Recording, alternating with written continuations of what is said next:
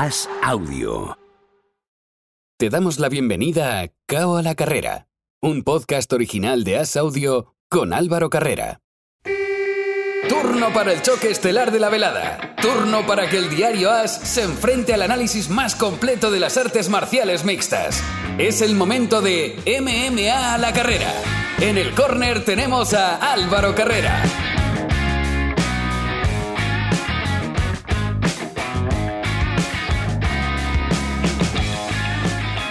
Abrimos la puerta de la jaula para hablar de artes marciales mixtas, aunque ya hemos avanzado un poquito también lo que vamos a hablar, obviamente, en este bloque, porque Francis Ngannou es gran protagonista.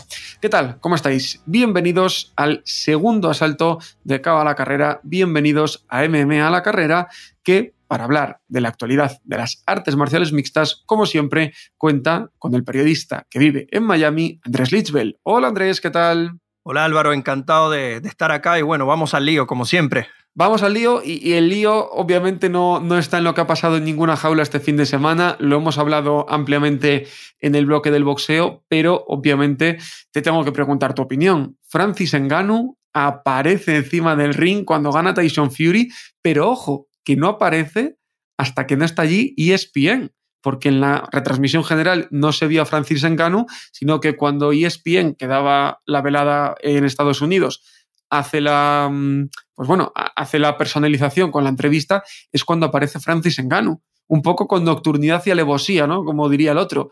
Fue, extraño verlo aparecer así, pero todo apunta a que Francis Ngannou piensa más en ese combate híbrido, que ya veremos a ver lo que las normas, que realmente en lo que es la UFC. Sí, me alegró mucho verlo a Francis Engano allí porque eh, sabemos que su origen en el mundo de los deportes de combate fue el boxeo, es lo que siempre ha soñado, siempre ha manifestado su, su idolatría, si se quiere, por Mike Tyson, alguien que lo ha inspirado y a quien admira mucho, y pues finalmente verlo allí en una pelea tan importante y con cierto protagonismo, ¿no?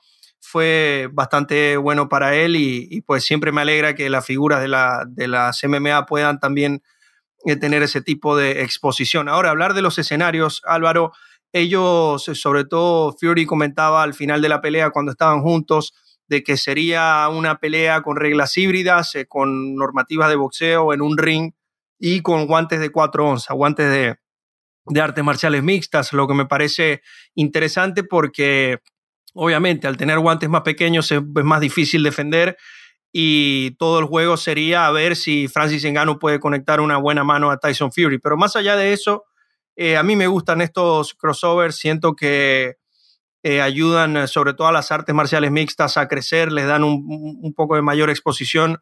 Lo viví sobre todo en la pelea de Floyd con Conor McGregor, pude ir a cubrirla. Uno veía periodistas del boxeo y periodistas de las MMA, todos en un mismo sitio, intercambiando opiniones, y es algo que generalmente eh, no se ve. Ahora, hablar del, del, presente o del, o del, futuro cercano, sabemos que está a la vuelta de la esquina, la revancha entre Usyk y Joshua. Se habla de que puede ser el, el 23 de julio, se habla de Arabia Saudita, se habla también de Londres. Y bueno, lo que tiene más lógica es que el ganador de este combate se enfrente a Tyson Fury. En caso de que sea Usyk, bueno, los dos mejores del mundo, cantidad de cinturones que vamos a tener en juego y en cuanto a lo técnico sería, una, sería un, manjar lo que vamos a disfrutar si Usyk se lleva a enfrentar con, con Fury y en caso de que sea Joshua, bueno, dos ingleses que te van a vender Wembley, te lo van a llenar, van a dar una gran cantidad de, pagos por eventos. Entonces, ¿qué es lo que pasa? Eh, ya veo a muchas personas eh, enojadas porque dicen, bueno, yo prefiero la pelea de Tyson Fury contra el ganador de Joshua Usyk que la de Francis Ngannou, pero es que no tiene nada que ver una cosa con la otra, porque lo de Francis Ngannou sería hasta 2023, primero porque se está recuperando de una cirugía y segundo porque él debe esperar hasta el final de año para poder salir de su contrato con la UFC. Recordemos que ya él cumplió el número de peleas, ahora debe esperar que termine el curso para finalmente quedar libre. Y si se llegan a sentar eh, Francis Ngannou y Dana White a conversar, teniendo la posibilidad de enfrentarse a, Tyson Fury de la manera que sea, tomando en cuenta la paga que va a obtener, que va a ser infinitamente superior a cualquier cosa que le pueda ofrecer la UFC. Álvaro, dime tú qué crees que, va a tomar Francis Engano. Ahí va yo. Yo creo, obviamente, que Francis Ngannou va a aceptar la, pelea con Tyson Fury, aunque sepa que tiene altísimas probabilidades de perder. Pero, mm, ¿dónde se queda la UFC ahora? Porque digamos que eh, lo que pasaba entre UFC y Francis Ngannou estaba siendo una partida de ajedrez. Em, la UFC ha estado tranquila, Francis Ngannou también ha estado tranquilo y Francis Ngannou ha dicho que, vale, he ganado, tengo un contrato, tres peleas o un año. El año va a pasar con la lesión. Ahora, Ngannou ha hecho jaque. Falta saber si la UFC quiere que sea mate o deja la pelea en tablas. Obviamente, creo que lo más inteligente para la UFC sería ir de la mano con Francis Ngannou y hacer una cosa híbrida como lo que hicieron eh, con McGregor. Híbrida me refiero estar metidos en el meollo de la cuestión, llevarse su parte y ayudar para hacer crecer el, deporte como creo que el Mayweather McGregor hizo crecer al evento. Pero no tengo nada claro, Andrés, que, que Dana White quiera eso en, en este momento. Creo que sería un error, pero no sé por qué me da que le está costando mucho mm, ver buena esa opción. Porque el ego de Dana White es muy grande y ante los ojos del mundo y todos sabemos que, lo has dicho perfectamente Álvaro, eh, Francis Engano está en posición de jaque contra Dana White. Creo que tiene todo a su favor en esta negociación, primero porque es el gran campeón, termina defendiendo bien su cinturón, eh, es una, ahora se puede decir que hoy en día es una de las figuras más afianzadas de la UFC por, por el tipo de personaje que es. Siempre lo más provocativo en, en los deportes de combate es un tipo que te puede noquear, que te puede arrancar la cabeza en el sentido figurado, y no hay uno más grande que Francis Engano en esa empresa. Entonces se da esta situación y estoy totalmente de acuerdo contigo. Lo más inteligente que puede hacer la UFC es decir, mira Francis, vamos a hacer algo, vamos a hacer una copromoción como lo hizo en su momento con Showtime y la UFC en la pelea de McGregor con Floyd, que al final... Sí, es que además ahora, perdón Andrés que te corte, sí. ESPN estaría en el meollo, porque hay que recordar que tiene contrato eh, Tyson Fury con Top Rank, con Frank Warren, ellos tienen un contrato con ESPN en Estados Unidos, UFC tiene un contrato muy fuerte con ESPN y es que creo que todo se da para que lleguen a un acuerdo. Sí, eso, eso también facilitaría mucho las cosas porque ya hay una relación comercial y de, muchos años tengo entendido que la UFC estará por, por bastante tiempo en ESPN. Y al final del día están creciendo un producto que es de ellos. Entonces, darle la, posibilidad a Francis Ngannou de tomar esa pelea y luego volver eh, creo que es lo que va a terminar pasando. Claro, hay que también esperar porque pueden pasar muchas cosas, Álvaro. ¿Qué pasa? Si Tyson Fury toma la pelea luego con, con Usyk o con Joshua en verano y se ve mal, porque recordemos que él había prometido a su esposa que no iba a pelear más. Entonces, eh, falta mucho, es lo que, lo que quiero decir. Pero si hay alguien que esté tan tarado de dejarlo en su mejor momento y no arrepentirse y volver justo para este combate de exhibición es Tyson Fury. Porque lo que no es eh, Tyson Fury es alguien que no tenga inteligencia. Sabe que si va contra Usyk o contra Joshua, la pelea contra Ngannou se puede romper. Y sabe que la pelea contra Ngannou no será antes de febrero del año 2023. Entonces, entiendo el juego de esa retirada. Ahora, habrá que ver si finalmente se, se hace en tiempo y forma el Joshua Usyk, cuándo podríamos ver ese combate y cuánto se llevaría Fury. Porque ahí también entraría el ego personal de Fury. Está muy bien lo de Enganu, pero si yo voy a ganar más dinero pudiendo ser el único campeón del peso pesado, que creo que tiene bastantes papeletas, habrá que ver también el ego Tyson Fury. Por tanto, es todo hacer un castillo en el aire. De momento lo único que sabemos es que estuvieron en el mismo ring el sábado pasado. Y te hago una pregunta, Álvaro, porque esto al final del día es un negocio y todos están buscando, todos están velando por, por sus intereses. ¿Vende más un pay-per-view de Tyson Fury contra Francis Ngannou que un Tyson Fury contra Anthony Joshua en Wembley, por ejemplo? Vende más el de Francis Ngannou. Y por un, por un motivo... Seguro. por un motivo muy simple porque el aficionado al boxeo lo va a ver, el aficionado ocasional lo va a ver, pero el aficionado de las MMA va a ir en más a ver a Francis Ngannou. Sí. El aficionado aférrimo al boxeo no lo va a ver de boquilla, pero seguramente lo acabe viendo, que fue lo que pasó con el Floyd Mayweather contra Conor McGregor. Y creo que un combate entre Tyson Fury y Anthony Joshua, si es en Wembley, a vosotros que estáis del otro lado del Atlántico os caería mal ahora y creo que no tendría la misma repercusión. Obviamente la tendría, y estamos hablando de números estratosféricos en los dos, pero creo que contra Enganu el morbo sería mayor. Además, a la gente joven que no esté familiarizada con el deporte, ese morbo creo que también le vendería y quizá por ahí también podría entrar más gente. Y, ahora para cerrar mi, mi, comentario, y es algo que lo veo ya como un nivelador y como un gran atractivo, es el tema de las reglas híbridas. Porque en boxeo puro, con guantes de, de, de, boxeo 10 onzas, 8 onzas, los que vayan a, los que vayan a decidir, eh, sabemos que, que, Tyson Fury va a ganar la pelea. Ahí está el hype. No, no hay ninguna duda, o sea, es, es algo obvio, pero si empezamos a cambiar un poco la, la, dinámica, guantes de 4 onzas, sabemos que es más difícil defenderse, de que puede haber una mayor oportunidad para Engano de conectar y este tipo de cosas que, que, me parecen magníficas, sobre todo para vender la pelea, dan un poco de, de, mayor interés. También solo la imagen, Álvaro. Imagínate Tyson Fury con los guantes de 4 onzas. Nada más imaginárselo. Ahí está. Es algo que nunca había venido a la el Hype, Andrés.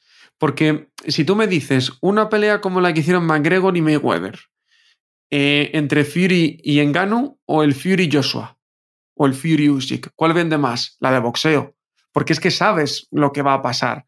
Pero claro, es que con estas reglas híbridas, que habrá que ver cuáles son exactamente, pero simplemente tú ya le das un toque diferenciador que solo por el morbo creo que va a generar interés.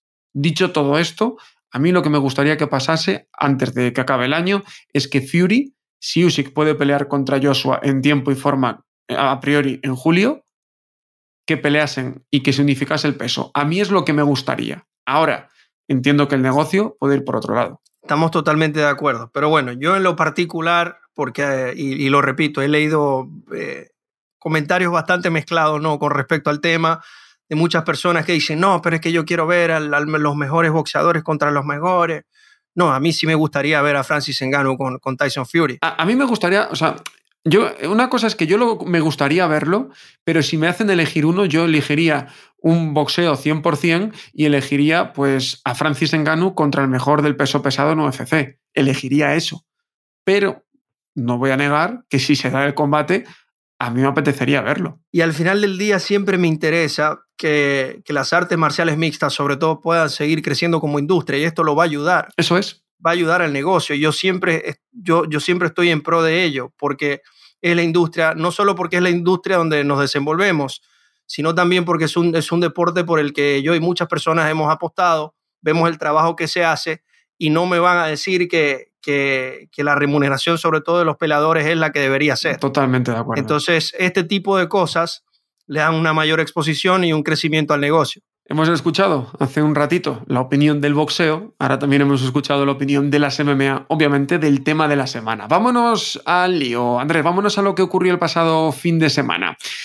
Jessica Andrade regresó en UFC, estamos hablando, regresó al peso paja, lo hizo ganando de manera brillante, finalizando en el primer asalto a Mandalemos. No había dudas, Andrés está de vuelta y quizá en otro combate podamos verla de nuevo en, en la carrera al título. Sí, lo, lo habíamos conversado la, la, semana pasada, había una gran diferencia en cuanto a experiencia, en cuanto a rivales enfrentados y, y en teoría iba a ser un, un, trámite para Jessica Andrade, terminó siéndolo. Y bien sabemos que es ex campeona del peso paja, fue contendiente del peso mosca, pero voy un poco más allá.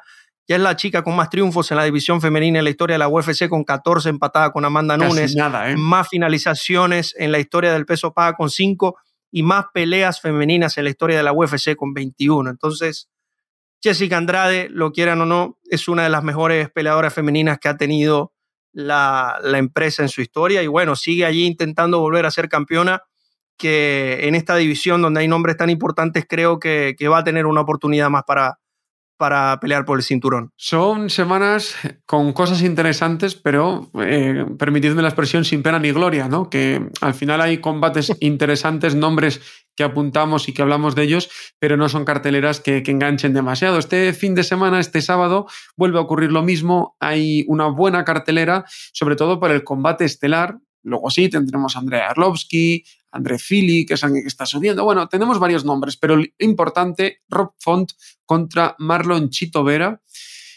Es, Andrés, una de esas peleas que nos gusta decirles de pronóstico reservado, ¿eh? porque es muy complejo pensar lo que puede pasar en dos luchadores que vienen con una racha de tres victorias en sus últimas cinco peleas. Sí que es cierto que Font viene de perder contra José Aldo en la última, pero es un combate entre dos hombres muy completos en todas las artes y que los errores serán los que marquen la pelea. Es una pelea que, a mí me encanta, primero porque ambos son peleadores bastante completos. El caso de, Rob Font, 12, 19 triunfos por finalización, 8 knockouts, 4 sumisiones. Si hablamos de, Aldo, 15 de 18 triunfos por finalización, 7 knockouts, 8 sumisiones. Hablar de, Chito Vera es una, es una pelea que en Latinoamérica se siente con la importancia que debe ser, ¿no? no es común ver a un atleta de estos lugares peleando ya para intentar entrar al, al top 5 de alguna división, división de la UFC.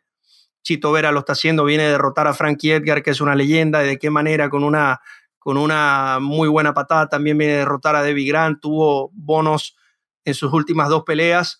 Y la pregunta es ver, eh, sabemos que para tres asaltos tiene una muy buena condición física, hay que ver cómo lo tendrá para cinco asaltos, donde Rob Font viene de pelear cinco asaltos en sus últimas dos peleas, tiene una experiencia, si se quiere, superior solo en esa área. Y lo repito, es una pelea histórica no solo para Ecuador, sino para Latinoamérica, que Chito Vera pueda obtener un triunfo acá, meterse en el top 5 y ya entrar en un terreno donde están los grandes, eh, donde está, bueno, San Hagen, José Aldo, Dillashaw, Peter Jan y el campeón Aljamain Sterling. Ya estaría una o máximo dos peleas de pelear por el cinturón. Y consiga o no la victoria Chito Vera, que obviamente todos vamos con él, está haciendo ya historia por ser su primer estelar, cosa que también es muy, muy importante. De latino a latino, de Ecuador a México, porque esta semana, Andrés, has hablado con un hombre que viene de pelear hace dos semanas en UFC y es Rafa García, así que vamos a escuchar lo que te contó. ¿Cómo están amigos? Estamos de vuelta por acá. Nos acompaña un gran amigo de la casa. Se trata de Rafa Gifted García, peleador mexicano que acaba de obtener su segundo triunfo y primera finalización en la UFC hace ya par de semanas. ¿Cómo estás, Rafa?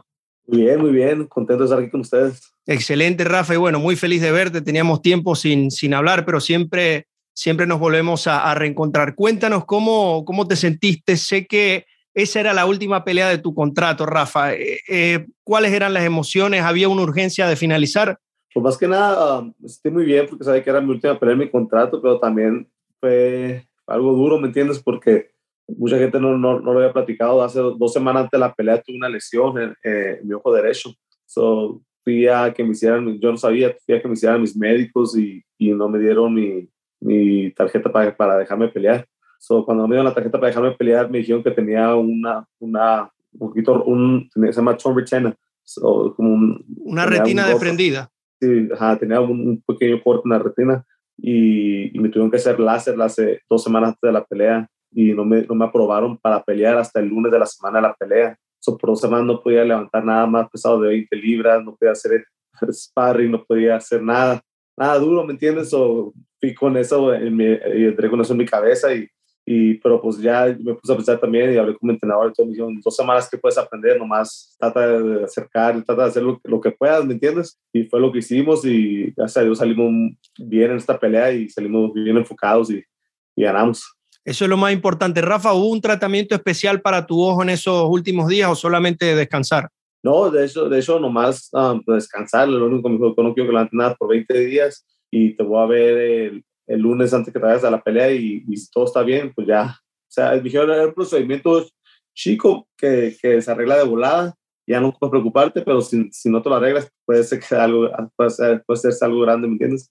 Rafa, hablando ya de la pelea, arrancaste como, como un toro fiel a tu estilo. En el segundo asalto se da esa situación de la rodilla, te descuentan un punto y me da la impresión que a partir de allí pisaste aún más el acelerador, lograste finalizar por sumisión, que es lo que estamos acostumbrados a, a verte. ¿Cómo, ¿Qué sentiste en ese momento y, y sentiste que tenías que pasar por encima una vez que te descontaron el punto?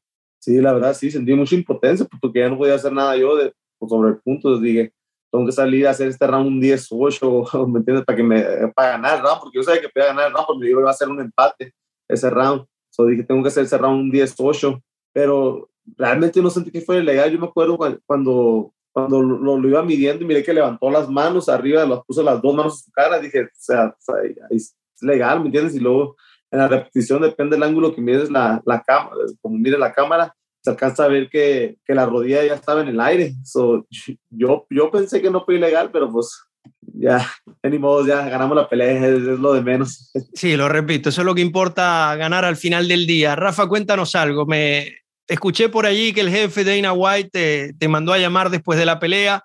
Eh, ¿Qué pensaste primero cuando te dicen, hey, te está llamando Dana? ¿Pensaba que te iba a regañar? ¿Pensaba que te iba a felicitar? ¿Qué, qué pasaba por tu mente? No, yo pensé que me iba a regañar porque me brinqué la jaula y no, con la emoción, ¿me entiendes? Y uno sabe que no debe hacer eso porque con la emoción se te olvida. Y cuando me llegaron dos seguridades y me dijeron, hey, te quiero, te hablar contigo, de dije, y ya me van a regañar. Dije, ya estoy en problemas. Dije, y no, de hecho me felicitó, me dijo, ¿sabes que Después de la situación que tuviste de, de la que te quitaron un punto, así se sale a, a acabar una pelea, así, así se acaba una pelea, amigo, en vez de ponerse a llorar o lo que sea, digo, así sale a acabar la pelea, digo, estoy, estoy muy impresionado contigo, digo, y hablamos entre semanas y, dijimos que esta semana habíamos hablado con él. O sea, que hay posibilidad de que te den un nuevo contrato. Pues sí, sí, es prácticamente lo que me dijo, que me ha dado un nuevo contrato. Muy bien, Rafa, muy bien. No sabes, en verdad, lo que me alegra, hermano, que, que vamos a poder seguir viéndote allí y, y, sé que la mejor versión de Rafa está por venir, porque se ha, se ha notado ¿no? un ascenso desde que entraste a la liga y, y, bueno, ya las dos últimas peleas fueron victorias, las últimas finalizando y, y ya se vienen las cosas buenas por allí. También mencionaste, Rafa, te escuché decir que te gustaría pelear con, con Renato Moicano. ¿Por qué Moicano? siento que es un buen nombre, me gusta mucho como pelea y es una persona que ha estado meando siempre desde chico y no sé, me gustaría esa pelea, ¿me entiendes? Siento que es, es un buen nombre para mí con quien pelear, siento que si ganando la Moicano mi nombre sería para arriba. Y estoy seguro que ya con un tercer triunfo consecutivo ya deberías entrar a los rankings, ¿no? Sí, sí, Prota, pero también siento que, no sé si está rankeado en los top 15, pero siento que está, su nombre está ahí y so, pienso que, que me ayudaría bastante, siento que daría un brinco muy grande. Sí, correcto. De hecho, en este momento no está arrancado en el top 15, pero está allí por entrar y obviamente ya si Rafa gana su tercera pelea al hilo, eh, yo creo que ya estaría a las puertas del, del, ranking. Rafa, quiero hablar sobre un hombre que va a estar peleando próximamente por el cinturón nuevamente, Justin Gage, y alguien que conoces muy bien, que se emocionó mucho cuando, cuando ganaste, tuiteó en, en, en su cuenta de Twitter, ya son dos victorias para Rafa García. Eh, se ve que hay una buena amistad, sabemos que lo ayudaste a prepararse para su pelea con, con Khabib y creo que contra Chandler también. ¿Cómo lo ves en, en, esta pelea contra Charles Oliveira, en este nuevo intento de ser campeón de la UFC? Lo miro listo, lo miro listo. Sé que esta pelea no va, no va a pasar el segundo round. Gaethje va, va, a ganar al segundo round. No creo que pase el segundo round. Pienso que Gaethje gana por noqueado. ¿Y lo está ayudando a prepararse para esta o, o en esta no? Sí, de hecho ya estamos acá. Um, so yo me vine, peleé el sábado, me regresé el miércoles y el jueves, y ayer o ayer jueves ya estábamos entrenando con el Lucha y, y aquí, aquí, estamos ayudándole. ¿Y cómo ha, sido, cómo ha sido el campamento, Rafa? Sé que conociendo tu juego, sobre todo tu, tu grappling, tus sumisiones y conociendo a Charles Oliveira, eh, tienes mucho que ofrecer, sobre todo para ayudarlo a prepararse.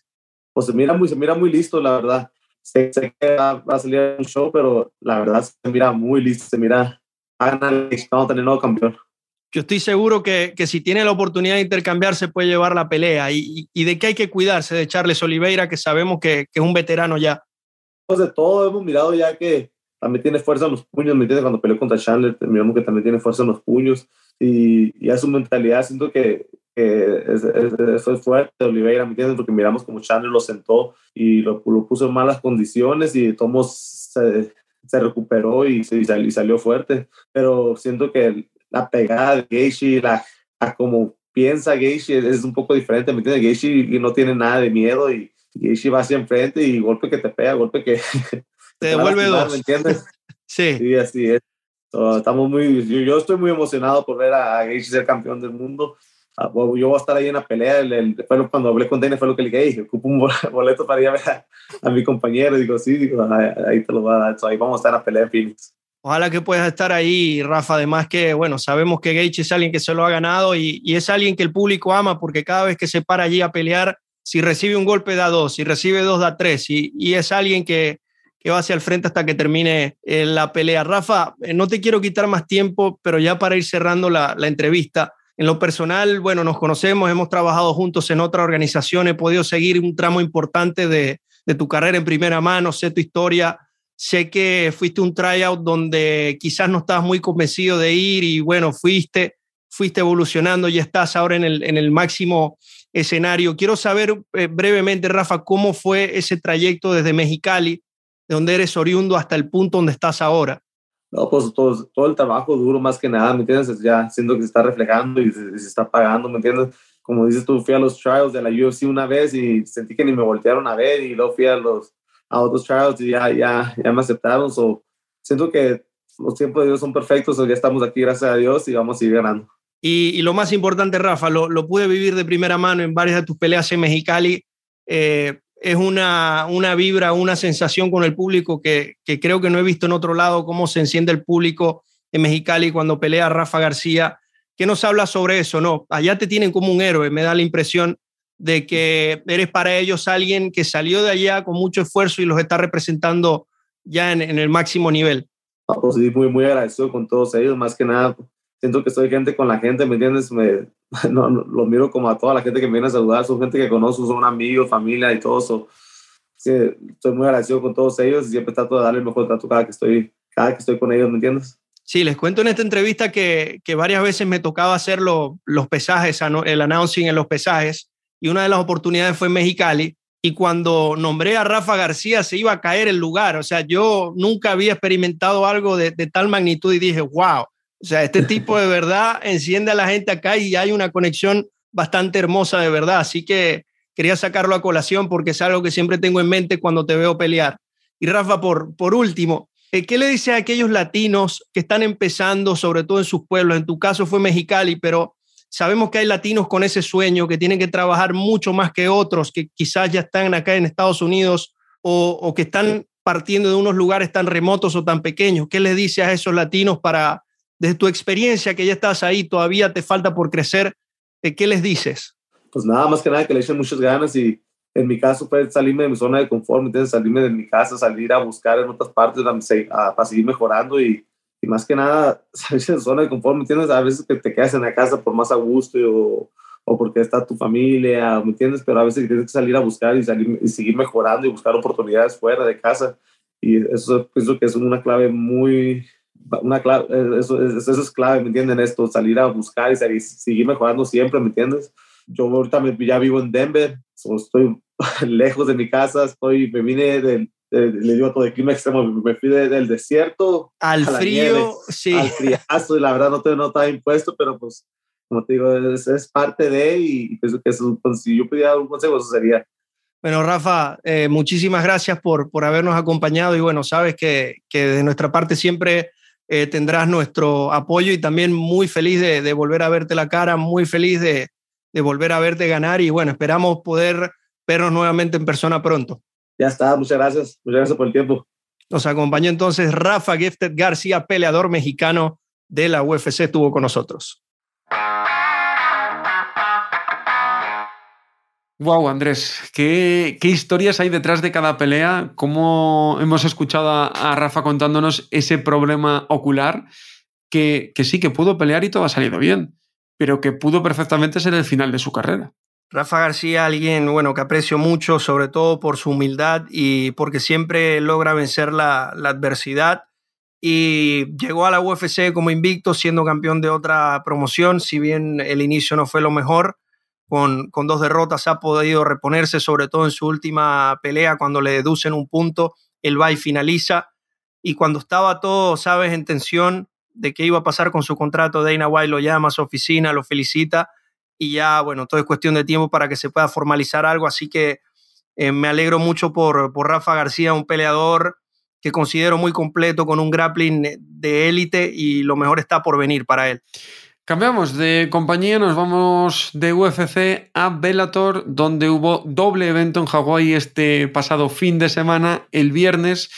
Enrique, el fuerte Barzola, con el que hablábamos la semana pasada, ganó a Nikita Mikhailov por decisión unánime y se metió en el Grand Prix del peso gallo, donde también estará Dani Sabatello, que ganó a Jornel Lugo. Además, en el combate estelar, Liz Carmouche, que ganó por KO en el cuarto asalto a Juliana Velázquez.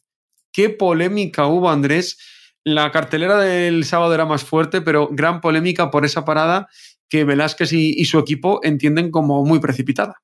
Bueno, ya, ya queda en cuestión de, de, del, árbitro y los jueces, sobre todo de, qué es lo que consideran, pero hablar de Liz Carmouche ya sigue invicta en la promoción 4 y 0 en Bellator con, con tres finalizaciones, está arrasando y mm, me parece bastante bien. Sabíamos que ella primero compitió en el peso gallo, en la UFC llegó a pelear por el cinturón y en esta ocasión creo que, va a ser una muy buena campeona en la, en la compañía y se lo merece. Es de esas peleadoras pioneras que le permitió a la división femenina abrirse paso en este deporte y hablar de, Enrique Barzola, Álvaro, una pelea que me encantó, una pelea muy completa para, para el peruano, tanto de pie como a ras de lona. Eh, y frente a un rival duro como, como Mijailov lo pudo, lo pudo hacer ver mal. El peruano, bueno, entra al Grand Prix, sabemos que esta pelea era una especie de wild card, se enfrentará a Magomedov el, el 24 de junio y el ganador de esta pelea se enfrentará a Pat Chimix. Por el otro lado, casi nada, un ¿eh? poco, Palabras mayores será, para Barzola. Será, será espectacular, y, pero bueno, primero Magomed Magomedov, que es alguien bastante duro y vamos a ver cómo le va. Y eh, más del peso gallo, porque en la cartelera del sábado hubo malas noticias para los intereses de España. Recordamos esos, eh, bueno, pues esos antepasados de Juan Archuleta, que fue noqueado en el tercer asalto por Raufen Stotz. Perdió eh, también Origuchi, el favorito, ante precisamente Pachimix en esa velada. Además, nueva derrota de Ilima Ley McFarlane, la heroína local, y Chris Cyborg, que ganó por decisión con gran, pues, pues, con gran autoridad sobre Arlen Blecom. Triple, 49-45, ganó todos los asaltos, pero le quitaron un punto por un rodillazo ilegal. Sí, lo de McFarlane me, sorprendió, pensé que, iba a ganar su combate en casa. Hablar lo de los Stots, una, un knockout que es patada, slash, rodilla a la cabeza, si se quiere, contra Juan Archuleta, gran victoria, avanza a la semifinal del Grand Prix, es campeón interino, se enfrentará al ganador de eh, Igo contra Sabatelo, que será la pelea también el 24 de junio, la misma fecha que Barzola se enfrentará a Magomedov. Y lo de Chris Cyborg, Álvaro, todas las semanas que, que, pelea Cyborg lo, hablamos. Eh, está en un nivel muy por encima del resto en, en Bellator MMA, aunque no finalizó por primera vez en su, en su andar en esta promoción, dominó de principio a fin la pelea, la vimos hacer suplex, la vimos eh, conectar con contundencia, knockdowns. Eh, fue una, una gran pelea y bueno, ya 5 y 0 para la brasileña en la compañía. Eh, tiene, tiene, tiene que venir a, pelear Katzingano con ella, creo que, que, lo no hay, ya, que es que no, hay otra opción y, y, te digo algo, si bien Katzingano tiene toda la experiencia del mundo, está peleando en este peso, no creo que sea suficiente para, para Cyborg. La pelea que me llamaba la atención de verdad, que quería ver, era la de Kyla Harrison con Chris Cyborg, que está más lejos que nunca de producirse, quizá en el futuro, pero esto sí te lo digo, eh, el único enemigo de Chris Cyborg en esta compañía va a ser el tiempo, que empiece a envejecer y llegue a un punto donde, donde bueno, el, de sorpresa, el, tiempo no es amigo de nadie, sí. Eh, eh, todos, todos, todos, envejecemos, sobre todo aquellos que están en este deporte. Así que creo que ese, ese es el único enemigo de Chris Cyborg porque segunda pelea con Blenko, si bien no la finaliza, le pasa por encima y esto ha sido, esta ha sido la misma tónica durante todas las peleas de, Cyborg en la promoción. Y cambiamos de compañía, pero seguimos en Estados Unidos porque ahora vamos a hablar de una española que debutó de profesional, en su segundo combate ganó el título de AFL y en el tercero debutó en Estados Unidos en combate global y lo hizo con victoria. Hablo de Andrea Meneses. Hola Andrea, ¿qué tal? Hola, buenas tardes. Estaba hablando yo contigo antes de empezar a grabar y decía, la nueva sensación de las MMA femeninas, porque tres peleas como mm, luchadora profesional, una victoria antes del límite, un título en NFL y debut con, eh, con, victoria en Combate Américas. Da un, poco, da un poco de vértigo mirar lo que has conseguido en tan poquito. Sí, bueno, la verdad es que lo miro y digo yo, wow, la verdad es que está muy bien, pero yo siempre lo digo, realmente el único secreto ha sido mucho entreno y mucho trabajo duro. El único secreto, esforzarme cada día. Cuando, cuando te proponen disputar un título como fue el de la AFL contra Emily Mota, que tampoco es una, una, chica que llevase mucha experiencia en el campo profesional, pero ya era campeona, ya tenía una experiencia más que tú. ¿Tú qué piensas? ¿Piensas que se te puede hacer un poco cuesta arriba o acepta, aceptas sin miedo? No, lo acepté sin miedo. Es más, yo cuando me cambié de gimnasio, que fui ya a la perca, lo primero que le dije a mis entrenadores, quiero ser la próxima campeona de ACL. O sea, ya era como un objetivo, ya no, no pensaba como que fuera la siguiente pelea además, pero yo mi objetivo que quería ser campeona de esa promotora. ¿Y cómo recuerdas ese, ese combate? Porque claro, ahora eh, o sea, hoy estamos hablando porque acabas de, ganar hace unos días en Combate Américas, pero ese combate en el que te proclamas campeona fue en octubre de 2021. Tú habías debutado en, en, octubre de 2020, un año antes justo, que por tema de pandemia y tal no, no pudiste pelear más, más seguido, pero ¿cómo recuerdas ese combate que fue hace relativamente poco? Sí, recuerdo que fue una pelea bastante dura. La verdad es que psicológicamente llegué muy bien, muy preparada. Y le recuerdo como una pelea bastante dura, pero la verdad me sentí muy cómoda y disfruté muchísimo de esos cinco asaltos. Disfruté muchísimo y recuerdo que fue dura, muy dura, porque al fin y al cabo Emily, siempre lo voy a decir, es una chica muy dura, pero la verdad es que tengo muy buen recuerdo y aún tengo muy buenas sensaciones de ese combate dos peleas, campeona de FL. El camino que todos pensábamos podría ser, bueno, hará alguna defensa en FL, seguirá pues cogiendo experiencia y de repente llega la, llamada de combate global. ¿Cómo, cómo surge todo? ¿Cómo, cómo te llega la, la oportunidad? Fue porque, bueno, firmé con Pedro Faustino, con mi manager, y entonces, bueno, estuvimos barajando oportunidades y él me dijo que combate global podía ser una muy buena oportunidad para mí, porque, por ejemplo, aquí en España, chicas de mi categoría somos Emily y yo y poco más, somos muy, muy pocas, está muy limitado. Y me comentó que eso, que en combate global sí que había bastantes chicas de mi peso en Atomway y que podía ser una gran oportunidad para mí y él lanzó la oportunidad, combate global del visto bueno y bueno, hasta el día de hoy. Y llegas a combate global, peleaste el, pasado día 15 de, abril, Stephanie Inurzo, ganaste por decisión unánime. ¿Cómo te viste? Porque no sé si también había nervios por lo de leches, que estabas debutando en combate global, pero sobre todo estabas debutando en Estados Unidos, donde sabes que todas las promotoras de Estados Unidos tienen a gente mirando de, de otras empresas más importantes. Sí, Sí, sí, a ver, el tema nervios, la verdad es que al principio lo llevaba bastante bien la semana. Viajé el lunes y yo incluso le decía a mi entrenador y a mi psicólogo deportivo, y oye, para, para lo que voy a hacer estoy perfectamente, no estoy nerviosa, pero sí que es verdad que el día de la pelea en el hotel estuve un par de horas así ya más sola y ya sí que comenzaron un poco los nervios, pero bueno, luego estuve hablando con mi entrenador y eso, me tranquilicé y al fin y al cabo mi mentalidad fue un, estás aquí porque quieres, estás aquí porque tienes un sueño que cumplir, y demás, y puedes perder porque la otra persona sea mejor que tú, pero no, al menos esa noche, pero no puedes perder por la presión.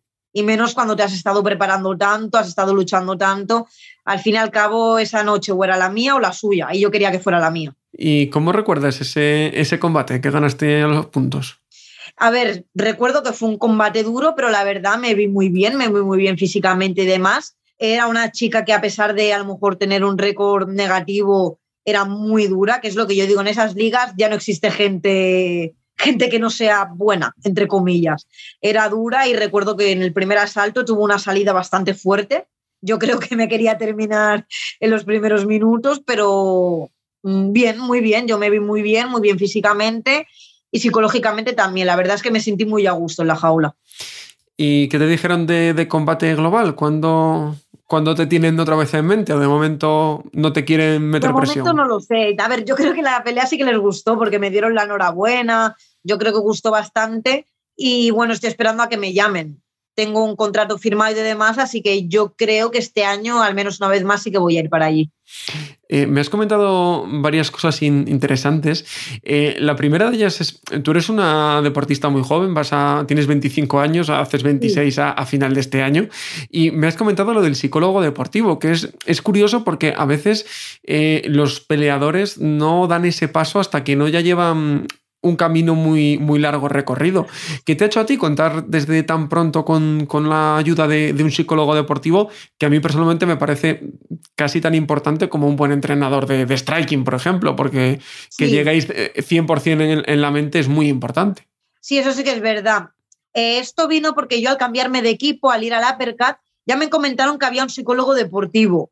Y después yo, por ejemplo, vi que había compañeros míos como Chera, Luis, muy buenos deportistas también de MMA, y vi que ellos trabajaban con el psicólogo deportivo. Entonces dije yo, ostras, esto me puede venir muy, muy bien, porque yo soy de las personas que piensan que aunque estés no al 100%, al 200% físicamente, como psicológicamente tengas alguna movida, algún rollo, cualquier cosa que, que te corte un poco, eso te puede fastidiar una pelea tranquilamente. Y probé y la verdad es que la primera pelea que estuve con Alejandro, con mi psicólogo, fue mi pelea por el título con Emily y la verdad es que me ayudó muchísimo, muchísimo, porque es como que hablas con esa persona y sales agrandado cuando terminas de hablar con él y te hace sentir mucho mejor, está muy bien. Yo lo recomiendo, para mí es una parte muy importante. Y el otro tema que, comentabas es en el que tú, en tu peso, en el, en el peso átomo, hay muy poquitas chicas en, España. Casi casi los podemos contar con los dedos de una mano. Eso es un hándicap muy grande a la hora de, de, poder entrenar y de poder hacer sparrings de calidad porque no tienes gente, digamos, de igual tamaño. Sí, la verdad es que eso es bastante rollo. Y yo, por ejemplo, en mi gimnasio, todos los, todos los, bueno, todos son chicos soy la única chica, son bastante más grandes, a lo mejor el que menos me saca me saca 15 kilos, están muy, muy fuertes todos. Y la verdad es que encontrar chicas para hacer sparring ha sido un problema, porque realmente eh, sparring he tenido que hacer con chicas a lo mejor de 60, 60 y algo de kilos. Y a ver, se nota la diferencia, no es lo mismo que un chico, puedes trabajar mucho mejor, pero no, sí que es un problema, sí. Y yo opino que ya que en Barcelona hay más chicas, nos tendríamos que ayudar más unas a las otras. ¿Y eso te hace pensar que, quizá en el futuro haya que hacer las maletas a Estados Unidos o de momento es muy pronto para, pensar más allá? No, yo de momento sinceramente no, no tengo intención de irme de aquí porque en el club donde estoy yo pienso que no voy a encontrar mejores entrenadores de los que tengo, que son Uriol Gasset y Ramón. Y yo creo que con ellos, una cosa, por ejemplo, es hacer un camp fuera, viajar fuera, conocer nueva gente, nuevas experiencias, como por ejemplo yo me fui una semana a entrenar en el, en el Black Panther, en Madrid, y ahí sí que pude entrenar con chicas. Es más, hicimos un sparring donde nos juntamos unas 12 chicas. Y la verdad es que me lo pasé muy, muy bien, pero a la hora de quedar, entrenar, yo no creo que me vaya a hacer falta, porque yo creo que los entrenadores que tengo no los voy a encontrar en otro sitio. Y al final lo importante es estar cómodo y, tenemos el ejemplo de, Joel Álvarez, de Ilia Topuria, que están en UFC y están en su casa y, mira qué bien, qué bien les va. Y Andrea, eh, tú que has tenido un, inicio de carrera tan fulgurante en el campo profesional, ¿te marcas metas? ¿Te marcas plazos a uno o dos años? ¿O tampoco quieres correr? Porque lo bueno en tu caso es que eres muy joven y todavía tienes mucha carrera por delante. Sí, a ver, yo siempre lo digo, mi objetivo es que quiero ser la mejor 48 kilos que pueda haber, pero una cosa que me remarca, por ejemplo, mucho mi psicólogo es que el camino es la meta. Si miramos más para allá, no nos centramos en lo que tenemos delante. Yo intento, aunque siempre es normal que te fantasees con verte dentro de unos años, cómo vas a estar y demás, yo intento ponerme muchas frases en mente, que el camino es la meta, ir paso por paso. Cada persona que me pongan, cada rival es hay que apartarla porque es un obstáculo hacia la meta que es ser la mejor. Al fin y al cabo me lo intento tomar más así. Es un bonito camino. Al final te hace eso, disfrutar de, cada paso y no, y no obsesionarte con, lo que pueda venir. Pues Andrea, muchas gracias por tu tiempo y que ojalá dentro de poco hablemos porque de nuevo vuelves a estar en la cartelera de Combate Américas y por lo mm. menos que vaya tan bien como fue este último combate. Muchas gracias. Muchas gracias a ti eh, por todo y por tu tiempo. Muchas gracias. Pues con la gran andadura iniciada por Andrea Meneses en Estados Unidos, ponemos el cierre esta semana a este programa. Andrés Lichbel, como siempre, un auténtico placer. Un gustazo haberte acompañado, Álvaro, y ya lo saben, nunca se pueden perder cao a la carrera todas las semanas. Y a vosotros, a los que estáis del otro lado, gracias por seguir una semana más la actualidad de las artes marciales mixtas aquí en Asaudio, aquí en Cao a la Carrera. Nos vamos ahora al tercer asalto hablar de wrestling o nos volvemos a escuchar dentro de una semana. Chao, chao.